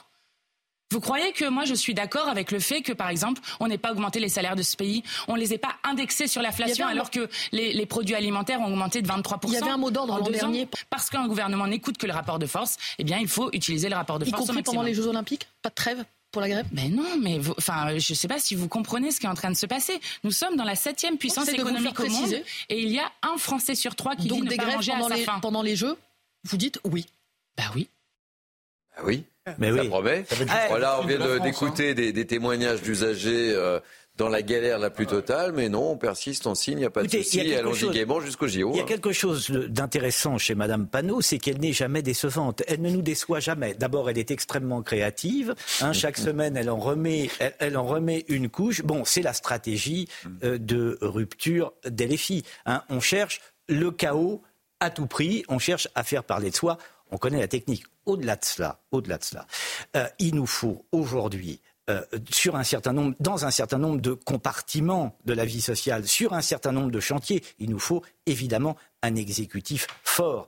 Il n'est plus possible, dans le grand pays démocratique dans lequel nous sommes, de ne pas encadrer le droit de grève. À l'image, par exemple, de l'Italie, l'Allemagne, pour d'autres raisons, a poussé le bouchon mm. plus loin, puisque les fonctionnaires eux-mêmes n'ont pas le droit de faire grève. Donc, soit recourir à un service minimum, comme ça avait été le cas sous Nicolas Sarkozy, mais on a vu l'écueil euh, de, ce système. On a vu aussi l'écueil euh, du service minimum à la Etc. Donc il ne reste plus que l'encadrement du droit de grève, notamment dans les périodes clés, je le disais, à l'image de l'Italie. Sinon, c'est plus possible. Attendez, comment les Français se laissent-ils Alors j'avoue qu'ils sont habitués, hein, puisque euh, la SNCF, depuis 1947, c'est une grève par an, mmh. à minima. Et là, ça s'est beaucoup accéléré. Mais comment, faire comment les Français se laissent-ils prendre ainsi en otage, diriger la vie? On leur coupe le droit d'aller et venir. Les écolos derrière vous disent ah bah faut pas prendre votre voiture, faut pas prendre votre voiture, mais il n'y a pas de train non plus. Bah, vous avez vu la, la, maman qui allait chercher son, son fils de, Poitiers à Paris. Il, ne reste plus qu'à prendre l'avion avec tous les frais. ils ont que, baissé. que, l'avion aujourd'hui, tu peux pas le prendre si, si moins de deux voilà, heures Avec avec tout ce que ça engage. Non, euh, vraiment, il y a un vrai aujourd'hui, il y a un vrai scandale dans ce pays. Il faut un exécutif fort, bien au-delà de ce que peut dire euh, Madame Panot, qui finalement n'a aucune importance. C'est juste la stratégie du chaos. Et pourquoi pas évidemment la grève pendant les JO. Il faut tout foutre en l'air, faire table rase. On attend le grand soir mais que Mme Panot attende. J'attends. Alors justement, faut-il encadrer le droit de grève pendant les vacances scolaires? Vous posiez la, question. Vous saviez ce que j'ai marqué sur ma fiche ou pas, euh, Vincent? Pas du tout. Je regarde ah pas vos fiches, En tout cas, c'est la proposition des sénateurs centristes. On l'a évoqué rapidement tout à l'heure. Et on a un sondage. C'est ça pour euh, pour CNews. Et ben, la réponse est 52% euh, des sondés disent oui, 48% des sondés répondent répondent, répondent, répondent non. Vous voyez, c'est. Ouais, mais c'est étonnant. Ouais, mais c'est pas si. Euh... C'est étonnant, en fait. 52, 48 quand même. Hein. Moi, je, je, voudrais juste rebondir sur des gens qui ont, entre guillemets, qui sont très élégants, qui sont les infirmiers ou les infirmières dans les hôpitaux. Quand ils font grève, ils mettent un brassard mhm. et ils sont au service des malades. Euh, Est-ce que l'armée fait grève euh, C'est-à-dire. Bah, ça, ils n'ont pas le droit. Non, mais bien sûr. Non, mais vous voyez, comme quoi il y a des exceptions. Oui parce que c'est un service, euh, c'est un service qu'ils doivent aux mm. Français, à la nation. Et bien là, c'est la même chose. La SNCF, c'est un service. Ah, si vous commencez à dire aux contrôleurs, il faut que vous soyez traité contre l'armée, là, je vous explique même pas. là, vous mettez le feu, là. Non, mais c'est un service au service de tous les Français. Donc pourquoi, dans les hôpitaux, ils ne s'arrêtent pas de soigner les gens? Exactement. Donc pourquoi eux, ils s'arrêteraient? Et vous l'avez dit tout à l'heure en première heure, ce ne sont pas les plus malheureux de la terre. Il y a des gens qui sont euh, avec des salaires à minima. On parlait des agriculteurs il y a, il y a encore quelques jours. Ils sont entre 500 et 800 euros par mois, avec des retraites euh, à, minima aussi. Ils ne partent pas 67 ans à la SNCF. Donc je trouve quand même que c'est un peu abusé. Et à chaque fois, c'est comme dit Vincent, dans les moments clés. Il y a longtemps que la SNCF fait la grève de la décence. Je parle de ses salariés. Non mais je crois que le problème, c'est surtout quand une entreprise a un quasi-monopole, parce qu'il y a un peu de ah concurrence sur certaines lignes. Il y a Flecha Rossa euh, sur le Paris-Lyon, où il y a maintenant la LN fait les trains espagnols qui vont arriver pour la ligne vers l'Espagne. Mais c'est un monopole. Mhm. Et donc quand on a un monopole, on a un devoir d'assurer la continuité du service public que les euh, syndicats nous vantent à longueur de temps. Allez, je voulais qu'on enchaîne parce qu'il y a beaucoup de sujets sur lesquels, euh, oui, on a fait beaucoup déjà sur la SNCF. Pardonnez-moi, Patrice, mais il y a beaucoup de sujets sur lesquels j'aimerais vous faire réagir. Hein. On vous a concocté un, vrai. C'était la euh, locomotive du débat. C'était la locomotive. J'ai fait du Vincent Roy. je la garde aussi. Je la garde aussi. C'était notre train-train quotidien. Allez, on enchaîne, les amis. Euh, Speedy, je voudrais que, que l'on évoque maintenant euh, cette agression, celle de, de la femme d'un policier. Elle a été reconnue dans le RA et agressée par quatre euh, bostiennes. Elles avaient été euh, déjà arrêtées à plusieurs reprises euh, par le mari. Parmi ces jeunes femmes, deux majeurs et deux mineurs. Les deux majeurs ont été condamnés, écoutez bien, hier à six mois de prison avec sursis, 1500 euros de préjudice moral et trois ans d'interdiction de venir en Ile-de-France. Comprenne qui pourra. Je vous propose d'écouter une première réaction de Perrine Salé, porte-parole des femmes de force de l'ordre. Je suis sûr que ça va vous faire réagir. Je ne m'attendais pas à mieux. Euh, ça aurait été très étonnant qu'on ait du ferme.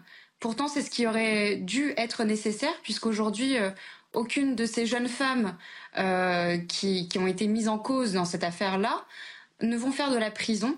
Aucune de ces jeunes femmes ne, ne va être vraiment surveillée et elles pourront malheureusement récidiver puisqu'elles ont été extrêmement physionomistes, elles ont pu euh, reconnaître cette femme de policier et elles ont pu l'agresser de façon euh, euh, complètement gratuite et, et, violente dans les transports en commun. Enfin, je j'ose même pas imaginer l'angoisse de cette femme et le traumatisme de son, de son enfant.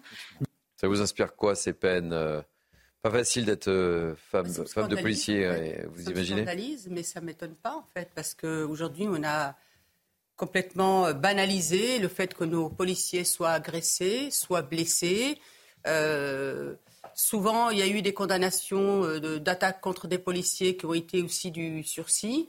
Donc maintenant, ça continue. On peut agresser la femme d'un policier, les enfants d'un policier, et seulement du sursis. Donc est-ce qu'on a la volonté aujourd'hui dans notre pays de dissuader, de dissuader d'une manière ferme pour que ça s'arrête. Sauf que malheureusement, eh bien, ça continue. Donc j'en appelle encore une fois au gouvernement, parce qu'aujourd'hui, il faut que ça cesse, parce qu'il y a des drames ah qui se profilent. Philippe? Chose vécue, moi j'ai un policier dans ma famille et je peux vous dire que parfois ben, la famille fait attention quand euh, ils rentrent, qu'ils sortent, etc. Mais rappelez-vous quand même à Nantes, une ville que vous connaissez oui, un voyou dans une voiture avait traîné un policier mm. sur une dizaine de mètres, je crois. Oui, oui, oui, on en a parlé sur ce plateau. 35 heures de travaux d'intérêt général mais qu'on arrête de nous dire la sanction, la dureté de la justice, etc.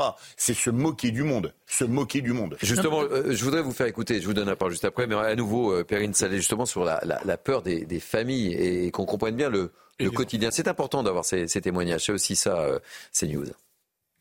C'est une peur quotidienne pour les familles au sens large des forces de l'ordre, d'être reconnues, d'être agressées. Il n'y a pas une seule, un, seul instant, on, on ne pense pas à ce risque d'agression et à cette euh, omniprésence de la haine anti-flic, à cette euh, omniprésence de personnes qui euh, en veulent à nos compagnons et compagnes, mais également à nos familles.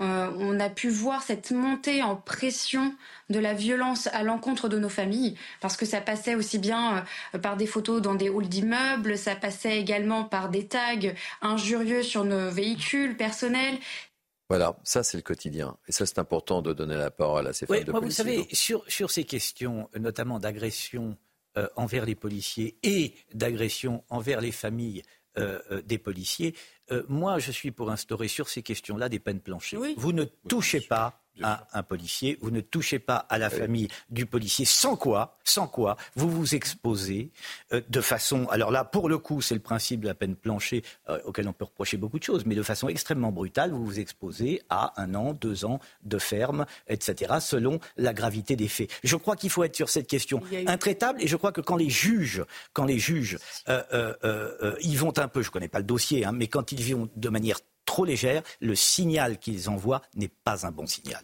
Patrice, un dernier mot sur. Euh, la, peine planchée, c'est indéniable, mais je crois qu'il faudrait, il faudrait favoriser un statut particulier pour les familles des, policiers, mais pas que les policiers d'ailleurs. Il peut y avoir les, les, pompiers aussi, euh, qui sont Absolument. vraiment très déstabilisés dans, dans, certaines cités, avec évidemment une justice qui se montre un petit peu moins laxiste. Et, et, et donc, les peines planchées, moi je veux bien, mais les peines planchées, il faudrait peut-être euh, passer au premier étage. Ah oui, bien sûr. Si je puis dire. Ah oui, oui. ça, a été proposé par Naïma Mouchou, la députée Horizon et, ça a été rejeté. rejeté. Allez, Tanguy Hamon est avec nous. Je voudrais qu'on revienne sur cette information. C'est une information euh, CNews d'ailleurs, hein, qu'on vous donnait dès, ce matin dans, la matinale d'Anthony euh, Favali. Tanguy, on va revenir sur cette agression qui s'est produite, donc je le disais tout à l'heure, cette nuit à Paris, dans le 19e arrondissement. C'est une information donc CNews. Un homme s'en est pris aux forces de l'ordre. Les policiers ont fait usage de leurs armes. L'homme est décédé. Racontez-nous ce qui s'est passé, euh, Tanguy. Oui, les faits se sont euh, produits cette nuit à 3 heures à l'arrêt de tram but du Château Rouge dans le 19e arrondissement de Paris. Euh, l'individu a d'abord commencé euh, par s'en prendre à un passant, lui demandant du feu, en lui crachant dessus. À ce moment-là, il a exhibé pour la première fois une lame de boucher. La police a été alertée lorsque les agents sont arrivés sur place, eh bien, ils ont vu cet homme, un Soudanais âgé de 40 ans, habillé d'une djellaba, qui avait donc dans une main cette lame de boucher, dans l'autre un livre qu'on nous décrit comme un livre religieux lieu avec des inscriptions en arabe. Les policiers lui ont demandé de lâcher son arme. Ils ont réitéré en anglais parce qu'ils se sont aperçus que cet individu ne comprenait peut-être pas le mhm. français. Ça n'a eu aucun effet. Ils ont décidé d'utiliser leur taser à trois reprises pour tenter de le maîtriser. Alors souvent, quand des personnes ont des djellabas, les tasers sont sans effet puisque le vêtement est ample, donc euh, ça n'a eu aucun effet. Et à ce moment-là, l'individu s'est précipité vers eux avec euh, la lame de boucher à la main. Et c'est donc là que les policiers ont utilisé leur arme à feu. Il a été touché par sept balles. Euh, les policiers lui ont fait un massage cardiaque pour le maintenir en vie en attendant les secours. L'individu est mort peu de temps après. Et les quatre policiers qui ont utilisé leurs armes, nous attendus, sont extrêmement choqués. Ils ont été transférés à l'hôpital. Deux enquêtes sont euh, actuellement ouvertes, dont une par l'IGPN. Vous avez vu que c'est toujours le même cas. De, c'est toujours le même cas de figure. Hein. Et à part ça, et notamment puisqu'on peut lier les deux choses avec la censure euh, actuellement à l'œuvre, vous ne pouvez absolument pas dire qu'il y a un lien entre immigration et euh, violence au quotidien avec couteau, par exemple, sans passer évidemment pour un affreux fasciste. Or, ces situations-là, vous avez vu, elles ne cessent de se répéter. Philippe. Oui, là je suis entièrement d'accord. Qu'est-ce que vous voulez? Si le taser ne fonctionne pas parce que la personne a des vêtements amples, moi je comprends tout à fait que les policiers se le mhm. défendent. Hein. Euh, euh, ça me paraît tout à fait légitime et j'espère que le cas de la légitime défense sera évidemment retenu par la justice. Patrice, Denis Deschamps, que vous inspire ce, ce fait divers?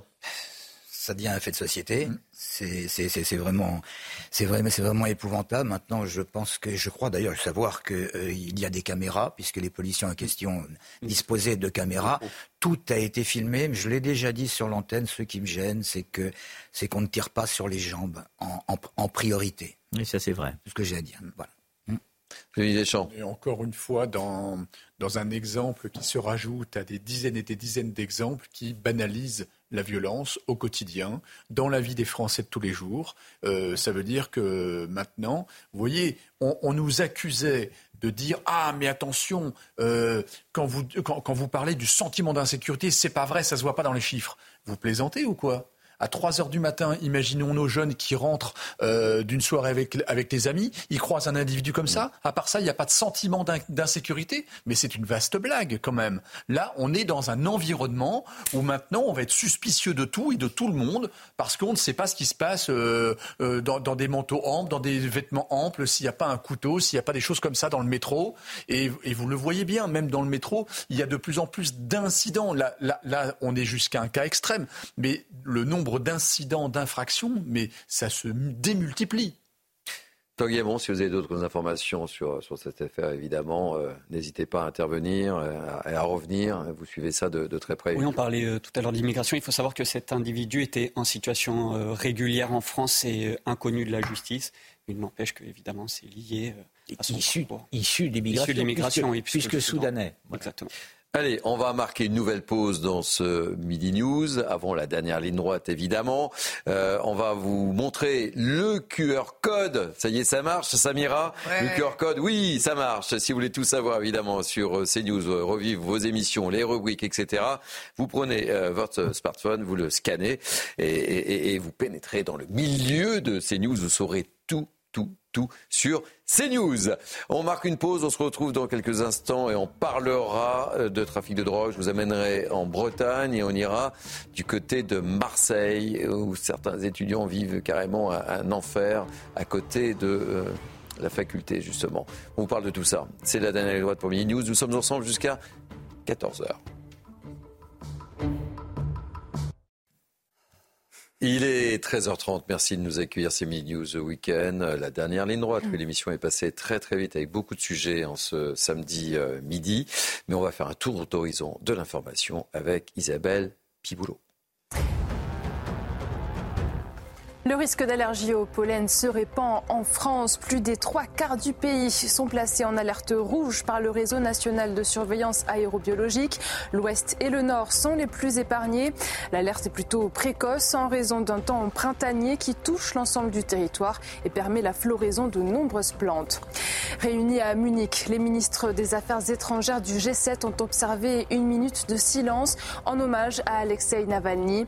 Alors que ses proches réclament sa dépouille, Les Occidentaux demandent des comptes à la Russie qui affirme que la cause du décès n'a pas été établie. L'opposant numéro 1 du Kremlin est mort hier à l'âge de 47 ans dans une prison de l'Arctique dans des circonstances encore incertaines. Enfin, Donald Trump condamné hier à 355 millions de dollars d'amende pour fraude financière au sein de son empire immobilier. L'ancien président américain se voit également interdit de gérer des entreprises dans l'État de New York pour une durée de trois ans. Le milliardaire a un jugement, je cite, totalement bidon contre lequel il annonce faire appel. Merci beaucoup Isabelle. Merci mille fois. Je représente l'équipe de grands témoins pour cette dernière ligne droite. Naïma Mfadel, Denis Deschamps, Patrice Arditi, Philippe David et Vincent Roy. On va terminer notre émission en vous parlant de drogue. Tout d'abord, on va prendre la direction de Lorient pour débuter.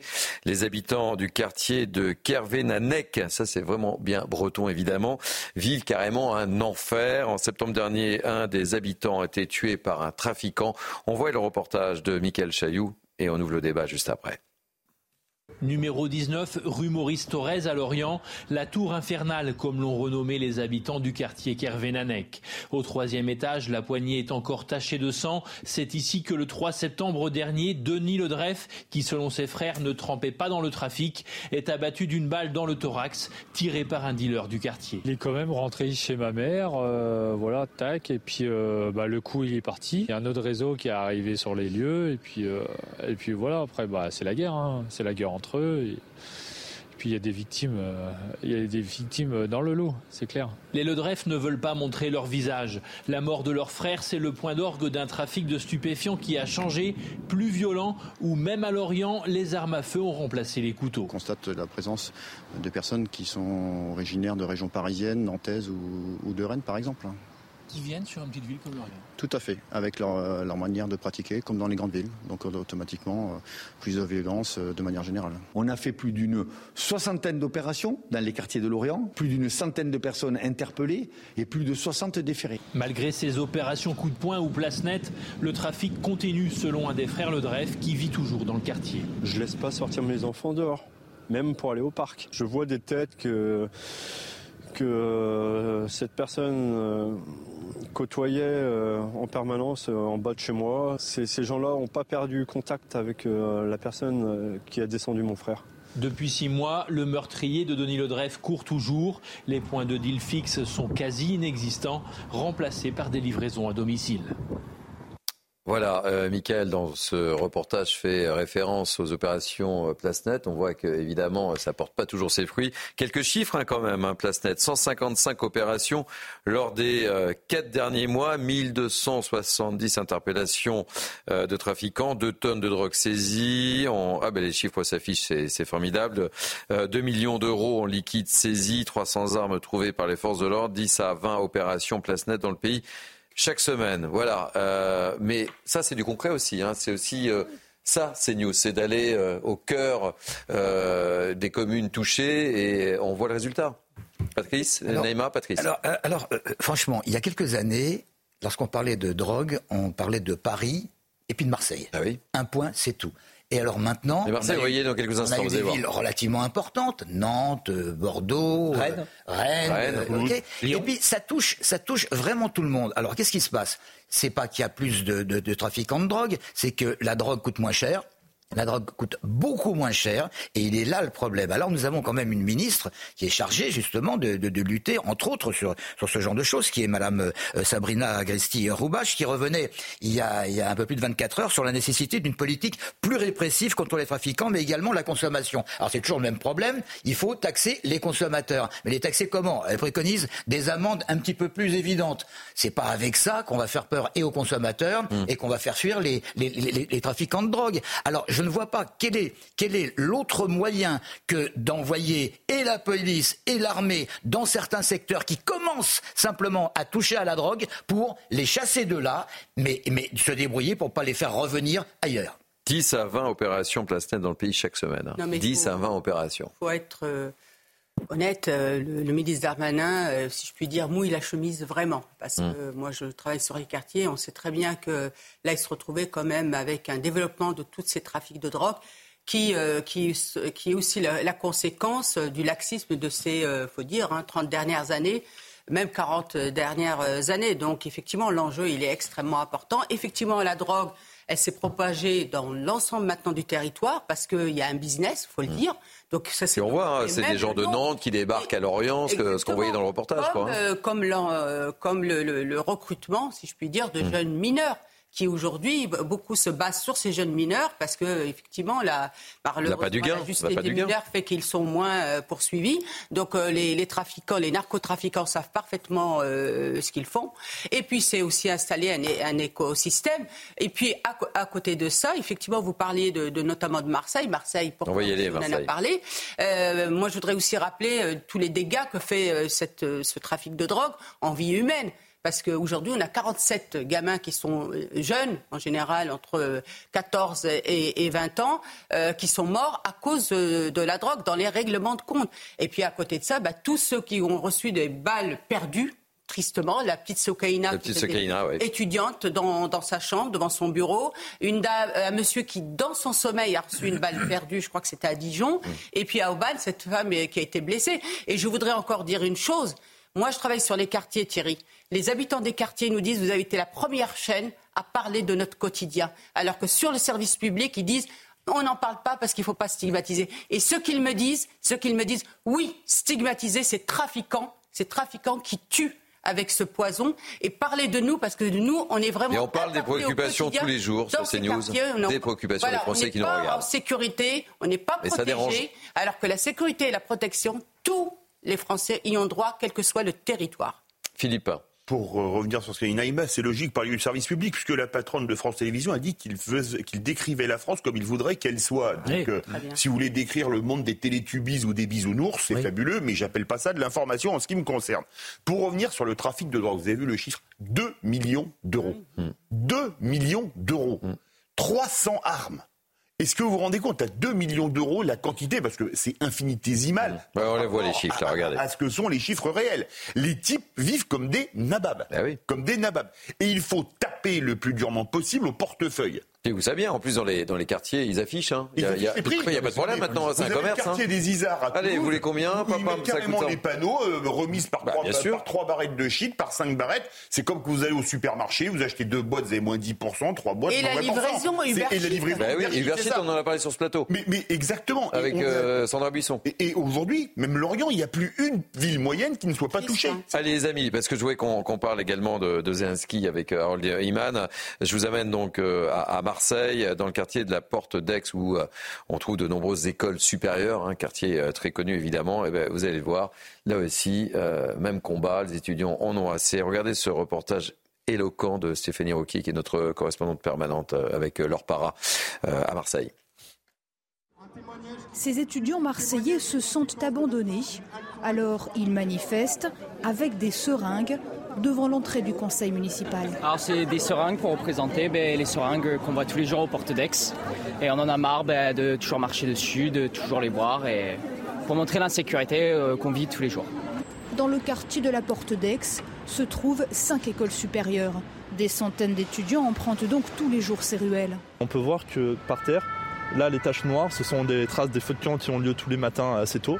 Et puis après, plus loin, dans les allées, on a les espaces où les gens viennent se shooter avec euh, leurs seringues qu'ils laissent par terre, ensanglantés, et qu'on retrouve, nous, étudiants, quand on doit passer pour, euh, pour rentrer dans nos salles de cours. Regardez là-bas, vous avez une seringue qui est posée par terre. Ces étudiants dénoncent depuis des mois l'insalubrité du quartier, mais aussi l'insécurité. Il y a un, membre du personnel de notre établissement qui s'est fait menacer de mort, donc on lui a dit je vais t'égorger la prochaine fois que je te vois, tu es morte. Et donc euh, c'est insupportable pour les salariés, pour les étudiants et pour les riverains de la Porte d'Aix. La préfecture de police assure que les patrouilles sont régulières et les interpellations dans ce secteur quotidiennes. Mais ces étudiants espèrent des mesures supplémentaires et rapides pour améliorer et sécuriser leur quotidien.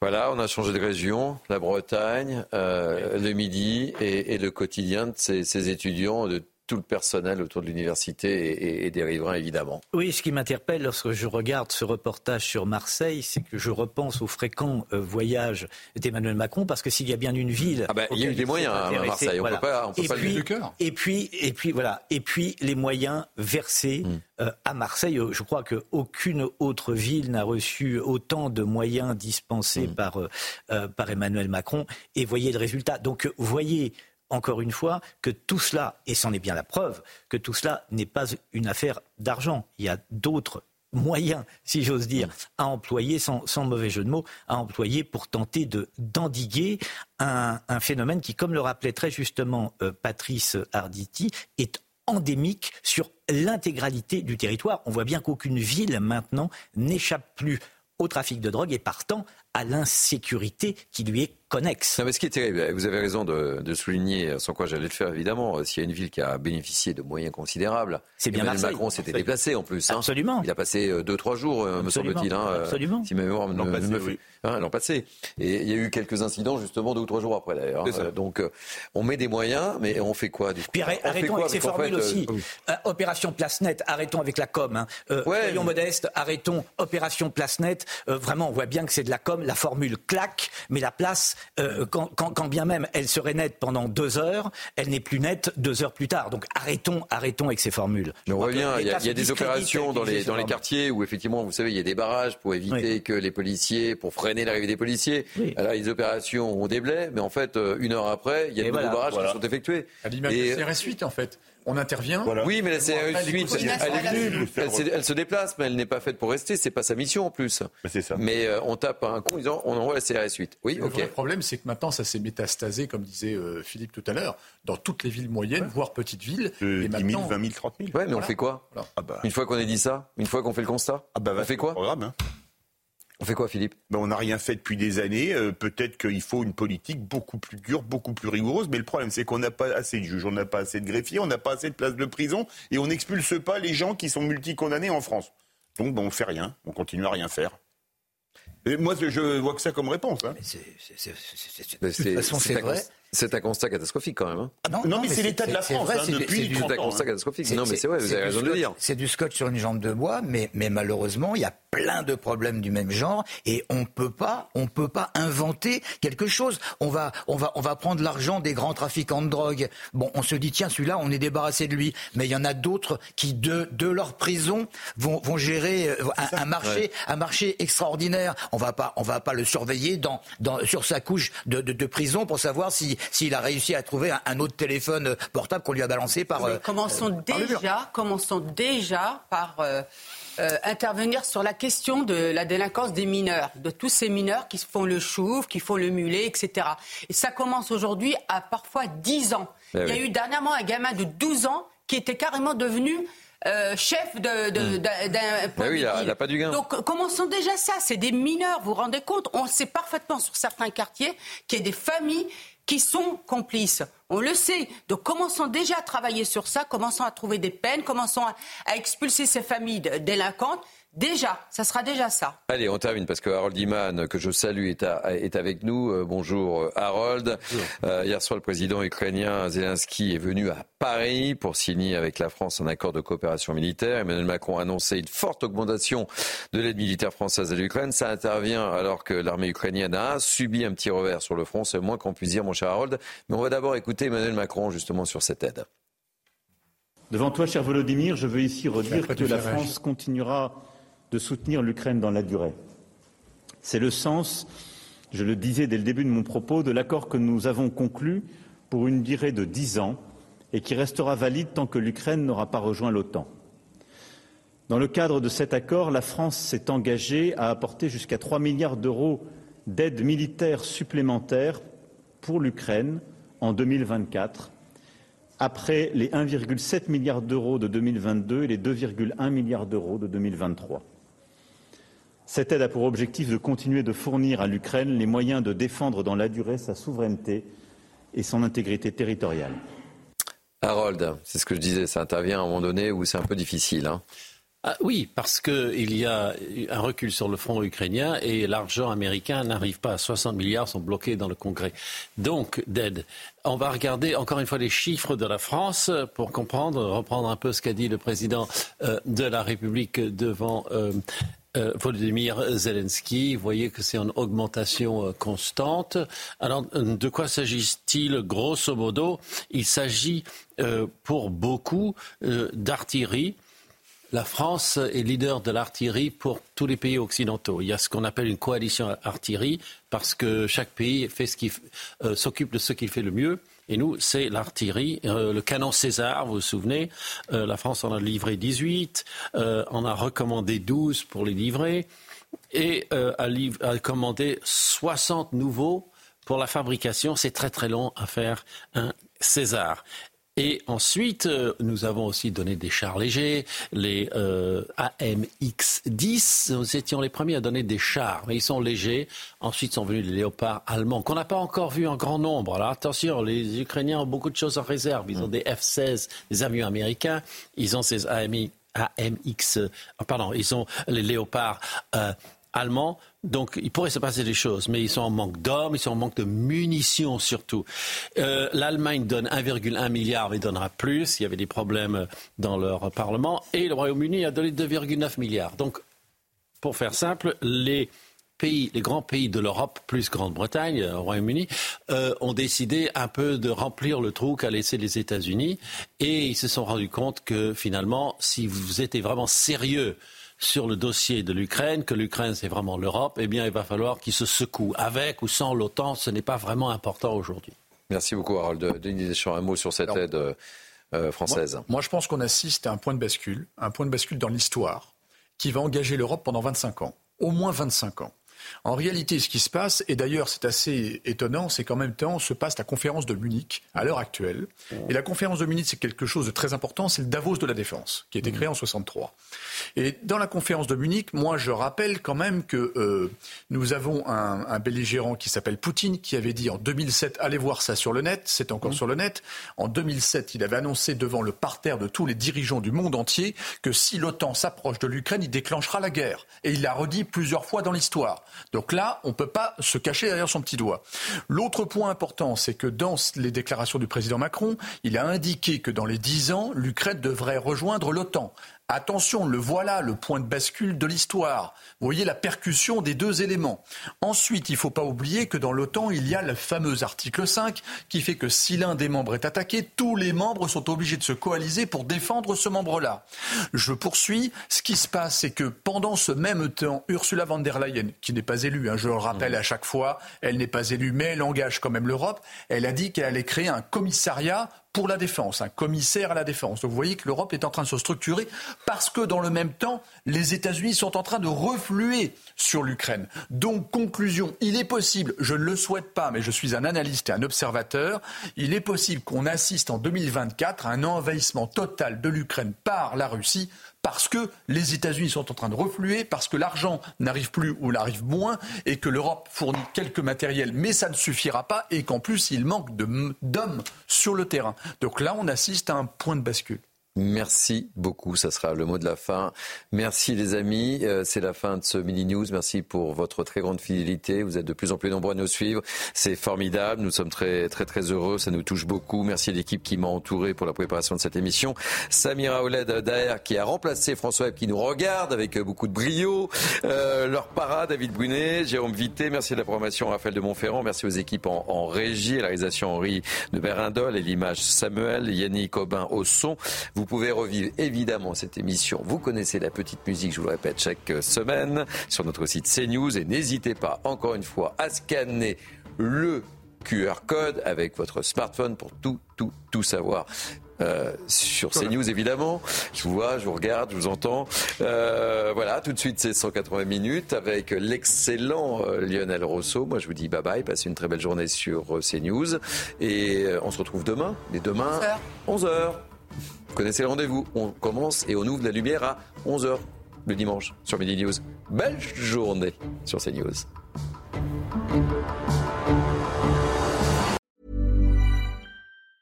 Even when we're on a budget, we still deserve nice things. Quince is a place to scoop up stunning high-end goods for 50 to 80% less than similar brands. They have buttery soft cashmere sweaters starting at $50, luxurious Italian leather bags, and so much more. Plus, Quince only works with factories that use safe, ethical, and responsible manufacturing. Get the high-end goods you'll love without the high price tag with Quince. Go to quince.com/style for free shipping and 365-day returns.